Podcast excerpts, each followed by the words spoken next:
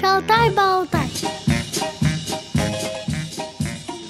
Здравствуйте, с вами Елена Колосенцева, программа «Шалтай-болтай» для родителей о детях. Сегодня с нами в студии тифлопедагог Светлана Лисовская. Светлана, здравствуйте. А, Здравствуйте. В прошлой программе мы говорили о слепых детках. У вас был опыт общения именно с таким ребенком, и вот меня интересует э, такой вопрос.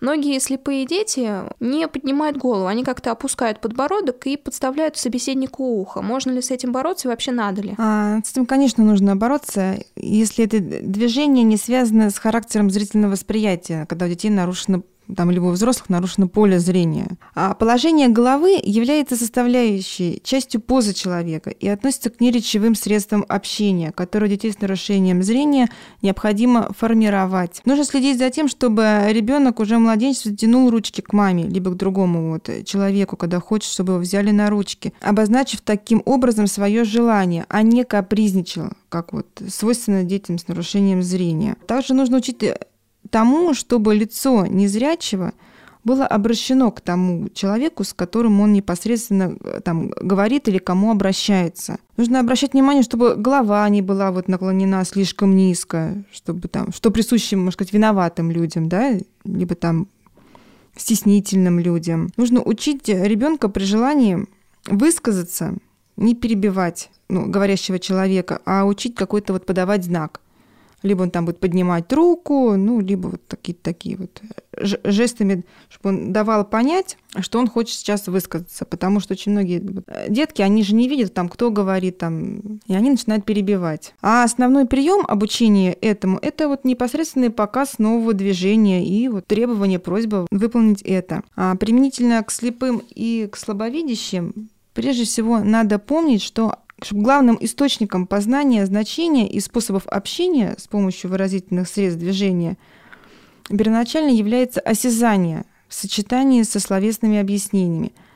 И вот поэтому процесс обучения восприятию и воспроизведению неречевых средств общения в целом должен строиться на использовании осязания и вот на остаточном зрении, если оно есть, ну и вот на, на слухе ребенка. В этом вот и заключается какой-то вот такой особый путь формирования неречевых средств общения у незрячих детей. А для этого нужно просто взять э, руки ребенка в свои и обследовать его, его руками сначала там свое лицо, там, глазки, уши, да, а потом уже обследовать его же руками его лицо, чтобы он, он сравнил, изучил мимику лица, такими вот упражнениями нужно сформировать у ребенка мимику вот и жесты. Сначала мы учим ребенка ну, либо не сначала, а просто один uh-huh. из, из элементов, да, обследовать свое лицо. Uh-huh. Можно заняться развитием мышц шеи, чтобы учить ребенка поворачивать э, лицо в сторону uh-huh. говорящего. Также потом идет развитие мышц плеч, когда уже нужно будет учить детей не только там мимики, но и жестам. И поэтому все, вся мимика и жесты, и жесты должны быть вот адекватными и соответствовать каким-то вот там вот нормам, нормам поведения, чтобы ребенок не выглядел со стороны, вот он говорит об одном, а у него там на мимике другое. И нужно вот уч- его учить, чтобы он вот знал мимику и умел вот контролировать ее. Нормально развивающих детей мы этому не учим. Ну, они, они сами по подражанию, да, угу. они все это видят. А вот э, детей с нарушением зрения, вот э, с глубокими нарушениями зрения, конечно, нужно учить понимать мимику. Даже проводятся такие специальные занятия. Особенно я знаю, что вот э, в школах с глубокими нарушениями зрения, вот, там целый курс есть. А какие-то специальные игрушки для слепых и слабовидящих детей существуют? Ну, каких-то вот таких прям специальных, угу. в принципе, наверное, нет. Но вообще при покупке игрушки для ребенка с нарушением зрения нужно обращать внимание на его звучность, потому что игрушки, обладающие способностью пищать, там, звенить, шуршать, гудеть, они вот они становятся самыми любимыми вот, игрушками ну, ребенка с нарушением зрения. Вот замечена такая особенность, что незрячие дети до 3-4 лет не любят вот мохнатых игрушек. Угу. Ну, вот эти вот, меха... вот интересно. меховые игрушки. Да. вот я с этим не сталкиваюсь, потому что я вот с этими детками вот мало работаю. Ни в одной литературе вот я уже об этом читала. Интересно. А как, там как-то объясняется, почему? Нет, там не объясняется, но вот я вот уже в одном источнике читала, в другом. Ну, наверное, это связано с какими-то ощущениями, осязаниями. Ну, может быть, да. Ну, не все, конечно, но вот, вот такой моментик есть. Светлана, в прошлой программе вы говорили о слепом мальчике, который попал к вам в группу. Ему было очень сложно найти общий язык со своими сверстниками. Как вот научить ребенка общаться? Ну да, вот в силу, можно сказать, целого ряда обстоятельств многие вот дошкольники даже или и младшие школьники с нарушением зрения испытывают значительные трудности в общении с окружающими, в общении особенно с незнакомыми людьми. Но вот надо знать, что если такой ребенок не получит своевременно необходимую помощь взрослого, то постепенно у него сформируется неадекватное поведение, не соответствующее происходящему вокруг него. Ну вот в связи с этим могу сказать, что самое важное значение придается общению родителей со своим ребенком так как вот именно они должны первые подавать пример, как нужно себя вести. Родителям необходимо как можно больше проводить времени с ребенком, играть с ним. Но он же может привыкнуть к своему родителю, то есть остальных опасаться. Может быть... Нет, но нужно в этом случае как можно чаще родителям э, водить его там куда-то в парк, на прогулку. И делать это не только там с целью отдыха и оздоровления, но и для развития там наблюдательности, познавательного интереса там, к явлениям природы. Рассказывать, например, если ты тотально слепой, да, рассказывать там вот о людях, что они делают в данный момент в парке. А как-то подталкивать к общению надо, то есть вот пришли на, на площадку и раз своего ребенка к другому познакомить. Вот, наверное, даже нормально развивающего ребенка не надо подталкивать. Угу. Вот я как вот как, как мама, да, да, я понимаю, что вот если там что-то там, как мы обычно что стоишь, иди, иди играй. Да, да. Нет, не надо. Нужно угу. как-то вот так вот все подвести, там, иди что-то там спроси у него, да, и ребенок сам вот сориентируется. Надо ему это, не надо ему это. это. Может, он хочет в данный момент вообще один поиграть, да, и нужно как-то вот так вот опосредованно э, водить. С детьми с нарушением зрения как-то, мне кажется, есть вот две половинки. Э, либо родители вообще ограничивают ребенка так во всем вот от детского коллектива, да, и стараются вот сами его развить. Вот. Либо они наоборот его иди туда, иди туда, поиграй с этими детками, поиграй с этими детками. И оба пути ошибочные. Оба пути ошибочные, да. Просто потому что нужно как-то вот все это найти, можно сказать, золотую середину, понять, что, нужно, что нужно в данный момент ребенку. Может, ему вот и, и не нужно играть, да? А может, он наоборот тянется играть. Может, он наоборот вот а, был, есть период, когда когда вот он заинтересовался сверстниками, да, вот, вот в этот период и нужно вводить его в коллектив сверстников. А примерно это сколько лет? Вот это желание познакомиться?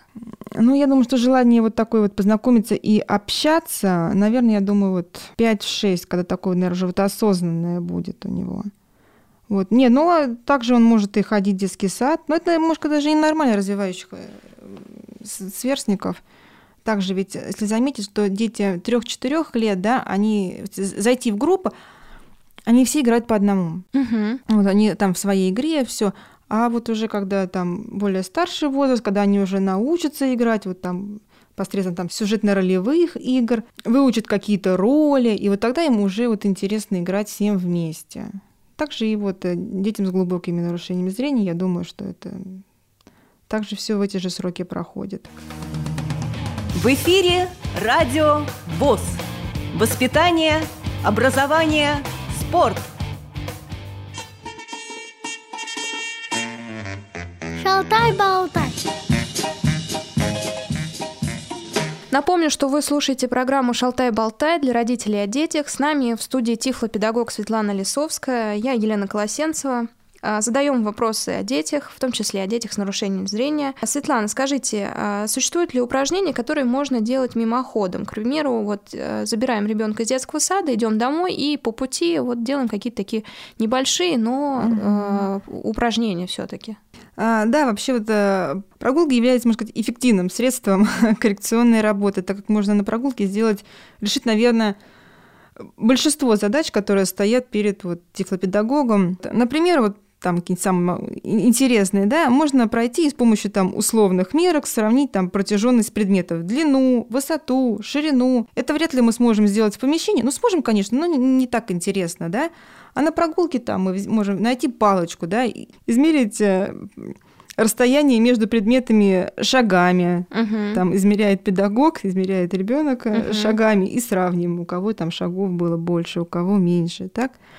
Также на прогулке можно учить детей определять свое месторасположение. Также месторасположение предметов в пространстве. Расскажи, что, например, у тебя находится справа, что слева, кто стоит перед тобой, там, кто за тобой. Также можешь спросить у ребенка, вот как раз э, развивая у него бинокулярное зрение, да, какой дом находится ближе к тебе, какой дом дальше от тебя. Также можно у детей э, на прогулках совершенствовать представление о временах года и месяцах, их количестве, названии, последовательности, учить ориентироваться в отрезках времени, там, сутки, час, минута.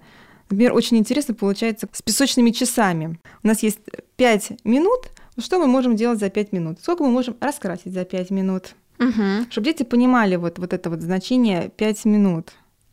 И потом вот мы сравним, что за 5 минут, оказывается, у нас можно там раскрасить картинку, но слепить за 5 минут нельзя, там какую-то поделку.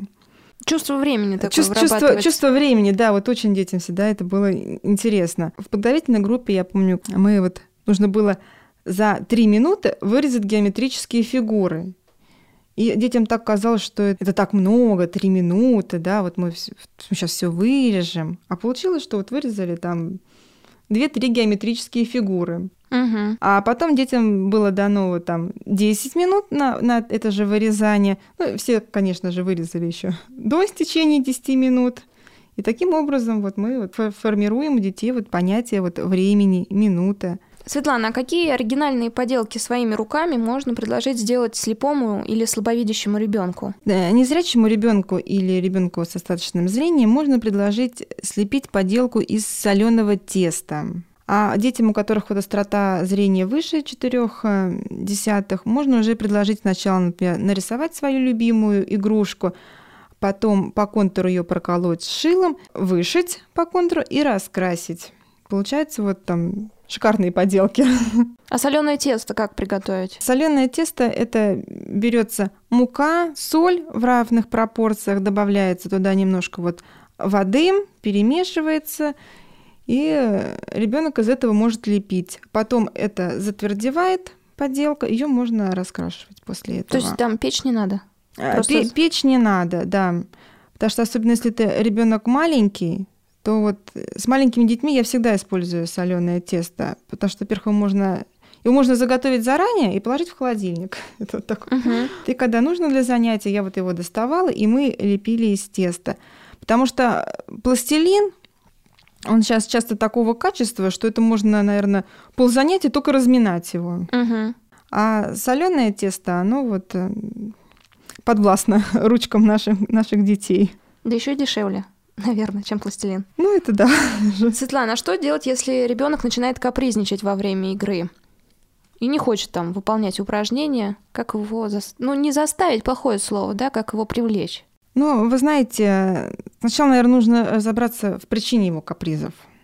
Потому что капризы могут быть свидетельством того, что он заболел, так? И он не может сказать, что он заболел, потому что он сам не понимает, что с ним происходит.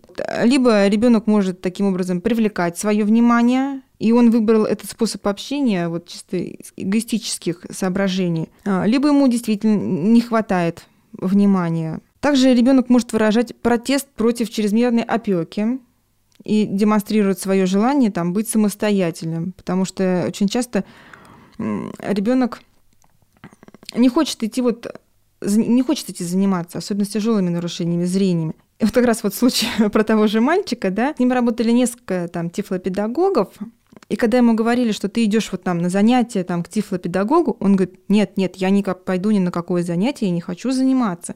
И когда приходила я, я говорю, пойдем поиграем. Да, мы шли играть. То есть как это Да, представить? как, как, как Мгм. это представить? Да, и вот это вот я уже заметила. Даже вот сейчас, если я вот работаю с детьми там уже средней группы, вот родители порой спрашивают, ты сегодня был, Светлана Васильевна? Да, был. Ты сегодня был на занятии? Нет, не был.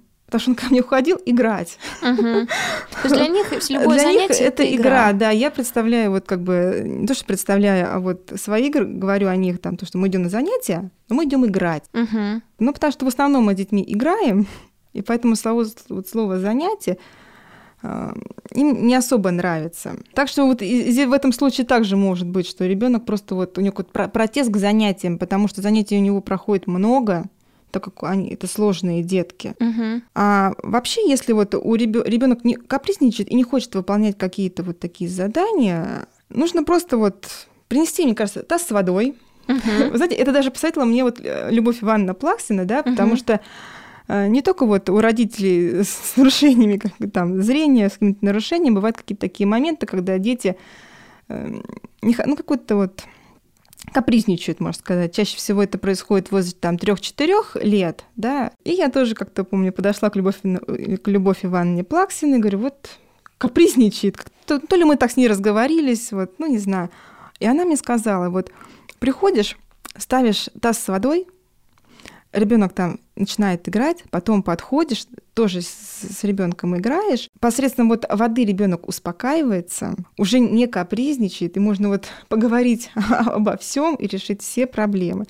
И потом уже с этим же ребеночком, да, получилось так, что какой-то вот период был тоже вот этот протест, либо вот э, весной, либо вот осенью у них часто вот как-то обостряется какой-то вот такой вот протест ко всему, нежелание Осенью вот они часто уже устают от всех занятий. И с детьми вот проще всего там таз с водой и попускать кораблики. Угу. Причем при этом мы решим все свои задачи, да, кораблик ближе, дальше, да, кораблик вправо, влево там уплыл, кораблик большой, маленький, величину. Все свои задачи тифлопедагог может решить вот на любом материале. Главное вот заинтересовать. А летом можно использовать пескотерапию, когда дети вот в песке что-то ищут, играют, копаются и наладить какие-то такие взаимоотношения с ребенком. И вот он перестанет, мне кажется, капризничать. Главное, чтобы занятия были вот интересные, они ему нравились. Я поняла. Решение всему это таз с водой. И упражнение с водой. Вообще Ну, вода да. это такое э, особое, мне кажется, Стихия. особая стихия, да, для детей. И уже поняла из нашего диалога, что любые упражнения можно проводить дома. Но просите ли вы сами, вот когда родители забирают детей, какие-то упражнения проводить с ними уже после занятий, после детского сада? Такая система дидактических игр и упражнений у меня вот разработана для детей подготовительной группе. И я даю эти задания для выполнения вот выходные Это дни. маленькие совсем, да? Или- Нет. А, это наоборот, наоборот, под- это, да, это подготовительная группа детей, подготовительная к школе. Ага, я поняла. Вот. Мгм. И эти, знаете, упражнения, они больше направлены на то, чтобы вот дети научились, научились дома какие-то, за- выполнять какие-то задания. Потому что до этого никто ничего не просил делать. Мгм. А вот когда вот надо, то вот это, это становится очень сложным. Такая подготовка к школе. да, такая идёт. подготовка к школе. Может быть, я даже и бы вот их и не давала, если бы у меня бы самой такой личной вот проблемы не было, да, так как я педагог, и вроде бы казалось бы, что я там могу все решить, да, могу все, дать своему ребенку все вот эти задачи, да, но то, что я ей давала, она нет, это же мама, она же меня Мгм. как педагога не воспринимает, и эти задания она вот, вот ну так поделает и все, без всякой ответственности. А когда вот уже там я просила там другого педагога, дай нам задание, она все четко выполняла и старательно. И поэтому вот даже родители просили вот какие-то такие задания давать, потому что они говорили, вот я дома не могу с ним заниматься. Мгм. Мне не получается, он, не- он не сидит, дайте нам вот задание. А когда я даю задание, дети выполняют. Другое отношение. Другое отношение, Мгм. да. Также я считаю, что родители сейчас должны быть грамотными и знать, там, что, когда и как вот развивать в своем ребенке. Для этого я вот на своем персональном сайте, который называется «Мы смотрим на мир и радуемся ему», даю родителям рекомендации по обучению и развитию детей с нарушением зрения, отвечая на возникшие вопросы у родителей. То есть вам может любой желающий написать туда, и вы ответите. Правильно? Да. Хорошо, у нас вот э, несколько комментариев э, и э, вопросов от слушателей. Прочту несколько из них, может, вы нам поможете и ответите.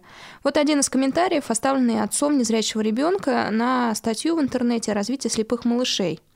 Нашему сыну 8 лет. У него ретинопатия недоношенных. Мы живем в Сыктывкаре, в детский сад не ходили, так как нам отказали. Специализированного учебного заведения у нас нет, а отдавать в другой город мы его не хотим. Сейчас обучаемся на дому. Вот отсутствие возможности отдать ребенка в специальный детский садик – это основная проблема многих родителей. И что вы им посоветуете? Можно ли обучать слепого ребенка своими силами? Ну, мы говорим не только о слепых, но и о слабовидящих. Вот, даже не знаю, где я это прочитала, но вот я помню такую фразу, что если своевременно создать необходимые и достаточные условия для развития незрячего ребенка, то его слепота может быть сведена до простого физического дефекта. Как, насколько полно слепой или вот частично зрячий ребенок научится видеть, воспринимать окружающий мир, зависит вот не только от, не сколько от степени поражения зрения, сколько от того, как в этом помогут ему вот родители в первую очередь, а потом уже педагоги и врачи вот э, в комплексе. Но главное здесь не терять время, так как для развития зрения первый год ребенка очень важен. И если в этот год глаза ребенка не работали, то есть не обеспечивали информ... формирование на сетчатке глаза оптическое изображение и передачу информации, то тогда ребенок действительно может уже никогда и не будет видеть. То есть, э, если создать условия да. дома, можно вот э, воспитать обучать? Ну, не только можно, но, но, но и нужно, наверное, uh-huh. скорее всего, потому что ну, часто так говорят, да, спасение утопающих – дело рук самих утопающих. Но вот если в такой ситуации, конечно, попали, нужно постараться сразу вот бы адаптироваться к сложившейся ситуации, потому что это бывает не просто, когда вот такое происходит в семье, и начать заниматься с ребенком. Не бояться и брать все в свои да, руки. Да, да, да. Тем более литературы и прочего достаточно. Да, да, сейчас достаточно много литературы, которые даже можно вот, там, скачать в, интернете. Угу. Да, не нужно там никуда идти, ничего искать. И не ждать там специалиста, который там через три месяца вас примет на прием. Нужно в основном все, вот, особенно первые года, это все, все ложится на руки родителей. Вот еще один комментарий, но я думаю, мы немного на него ответили. Как быть, если ребенок не идет на контакт? У нас слепая девочка, три года и пять месяцев. Помимо слепоты у нее проблемы по неврологии. Что делать родителям в таком случае? Что-либо такого конкретного посоветовать посоветовать в этом случае я не могу, так как я не видела самого ребенка и не знаю, какие именно, именно у него проблемы по неврологии. Могу сказать только одно, что к проблеме вот этой девочки, к проблеме этого ребенка необходимо подходить комплексно, а не развивать там у него только вот одно зрение. Все-таки вы же такой совет давали, да, вот это с водой, какие-то угу. упражнения. Мне кажется, стоит попробовать в таком ну, случае. Да, стоит, конечно, попробовать, но поэтому вот само там проблемы по неврологии, да, мы же не знаем, какие ну, именно. Да, да. Поэтому, возможно, вода поможет. Попробуйте. Хорошо. Вот еще такой комментарий. У нас дочь с диагнозом частичная атрофия зрительных нервов обоих глаз. Живем в провинциальном городке. Спецов толковых нет. Спасение утопающих – дело рук самих утопающих, это про нас. Очень мало литературы по воспитанию слабовидящих и слепых детей. А вот, Светлана, какую литературу вы посоветуете родителям слепых и слабовидящих детей. Я думаю, ее достаточно. Просто назовите, наверное, авторов. И ну, я думаю, любой да, вот, желающий ну, найдет это.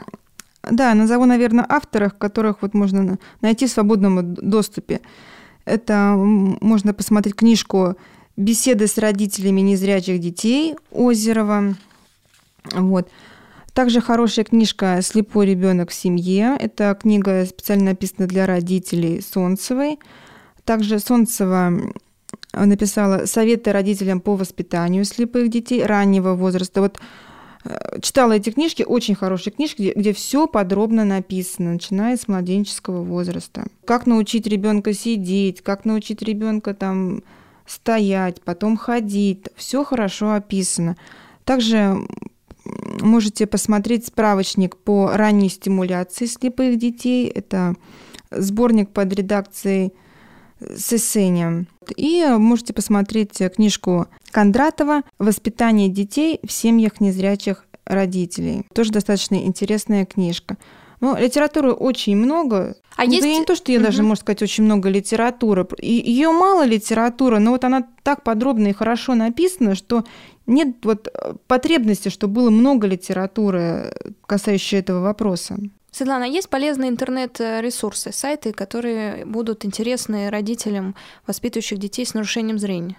Ну вот, э, есть э, сайт все о зрении, где вот представлена огромная коллекция книг в свободном доступе, где вот можно скачать даже вот эти все книжки, про которых я говорила. Да? Также есть сайт Института коррекционной педагогики, куда можно обратиться, и э, вам ответить нам на все ваши вопросы. А, заведует вот кафедрой... Венера Закировна. Да, Венера Закировна.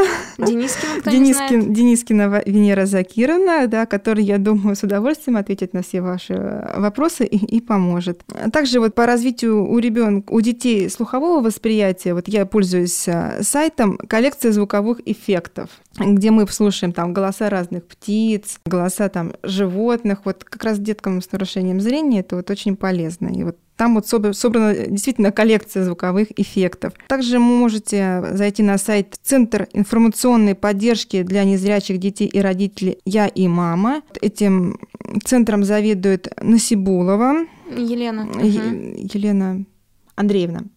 Насибулова Елена Андреевна, которая также, думаю, не откажет вам в помощи. И можете посмотреть там сайт, который называется «Тифлология, реабилитация инвалидов и компьютерные технологии», где также много информации о, о работе с незрячими детьми и взрослыми. Светлана, большое спасибо, благодарю вас за интервью. И вам спасибо.